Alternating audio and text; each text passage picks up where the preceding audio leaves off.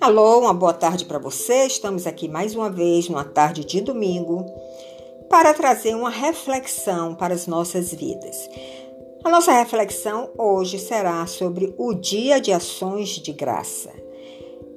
Essa é uma festa que é tradicional nos Estados Unidos, no Canadá, e a origem dela se deu em um determinado momento, lá no século XVI, onde os habitantes de uma cidade chamada Nova Inglaterra viveu um inverno muito rigoroso, mas eles tiveram depois uma colheita muito farta. Então eles começaram a dar graças a Deus. Eles começaram a reconhecer que realmente ali foi uma bênção de Deus. E assim começou essa festa, o Dia de Ações de Graça, que é uma festa tradicional hoje que faz parte do calendário tanto dos Estados Unidos como da do Canadá e de alguns outros países, como Holanda já comemora essa festa, Austrália, Caribe, inclusive no Brasil. Eu estava lendo que o presidente Gaspar, Eurico Gaspar Dutra, inseriu essa festa também no calendário nacional através de uma lei. Só que nós brasileiros não temos essa consciência, não temos este hábito de fazer esta comemoração que geralmente se dá no mês de novembro. Estamos terminando o ano precisamos olhar para trás para enxergar todas as bênçãos derramadas sobre nossa vida, nossa família, toda a proteção que nos foi dada diante de um ano difícil, um ano de pandemia que ainda continua a pandemia. Nós estamos sendo protegidos por Deus e nós temos que voltar os nossos olhos para trás e ver quantas bênçãos nós recebemos. Trabalhos que foram preservados, a nossa sobrevivência, ninguém deixou de comer, ninguém deixou de ter algum entretenimento. Então nós precisamos realmente voltar, nos voltar para o nosso Deus, com o coração agradecido por tudo que temos recebido. Então eu te animo a você Nesse mês de novembro, que é um mês tradicional dessa festa, que inclusive já está no calendário nacional brasileiro, mas em qualquer lugar que você esteja da terra, você pode reunir a sua família com um jantar, um jantar com reverência ao Senhor para dar graças ao ano que está terminando. E todas as bênçãos, todas as proteções, os livramentos que recebemos durante esta caminhada no ano de 2020, que foi um ano inédito, um ano de perplexidade para todos, pegou a todos de surpresa, implantou um novo estilo de vida, mas que nós temos crescido em maturidade, em experiências com Deus, porque estamos vivendo dificuldades. E essa é uma forma de crescermos em Deus também.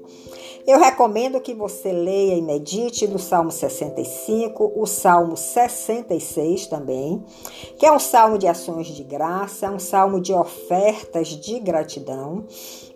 Eu posso ler aqui alguns versos para dar um toque no que diz o salmista. No verso 4 do Salmo 65, ele diz: Bem-aventurado aquele a quem escolhes, Senhor, e aproximas de ti. Então você é um bem-aventurado. Se você foi escolhido por Deus, se você está se aproximando de Deus, você é um bem-aventurado, uma pessoa feliz, porque ele vai lhe assistir nos seus momentos de angústia, de dificuldade. E ele vai derramar a sua bondade sobre a sua vida e a sua casa. No verso 5, o salmista diz: Com tremendos feitos nos responde em tua justiça, ó Deus. Você tem recebido feitos do Senhor na sua vida, sem dúvida nenhuma. Então você se volte para Deus com o coração agradecido, juntamente com sua família, nesse ano que está findando, para agradecer ao Senhor por todos os seus feitos sobre a sua vida e a sua casa.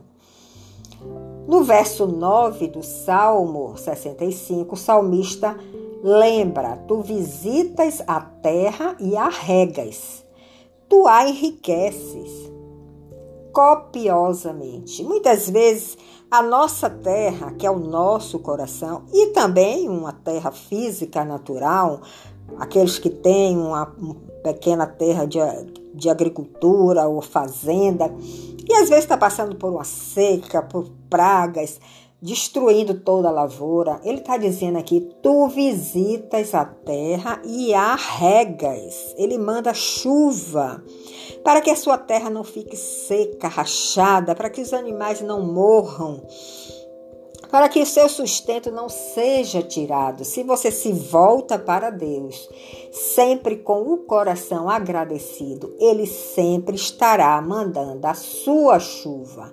Ele sempre estará enriquecendo a sua terra não só a natural, mas também a espiritual. O seu coração será enriquecido e receberá a chuva de Deus, a unção do Espírito Santo. Então, no verso 10 ao 13, o salmista continua falando dos feitos de Deus. Tu regas os sulcos da terra, Senhor, aplanando-lhe as leivas Tu amoleces com chuvisco e abençoa a produção. Veja que Deus maravilhoso nós temos. Tu coroas o ano, Senhor, com a tua bondade. O ano está terminando, você está sendo coroado com a bondade do Senhor. Então tenha um coração agradecido.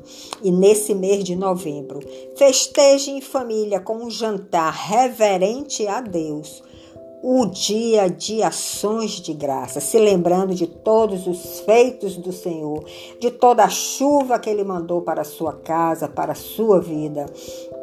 Como você foi coroado durante este ano com a bondade, a bondade do Senhor. Então,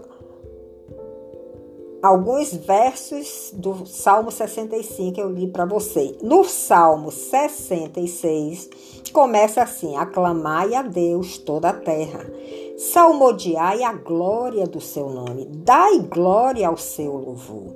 Dizei a Deus que tremendos são os teus feitos, Senhor. Pela grandeza do teu poder, a ti se mostram submissos os teus inimigos.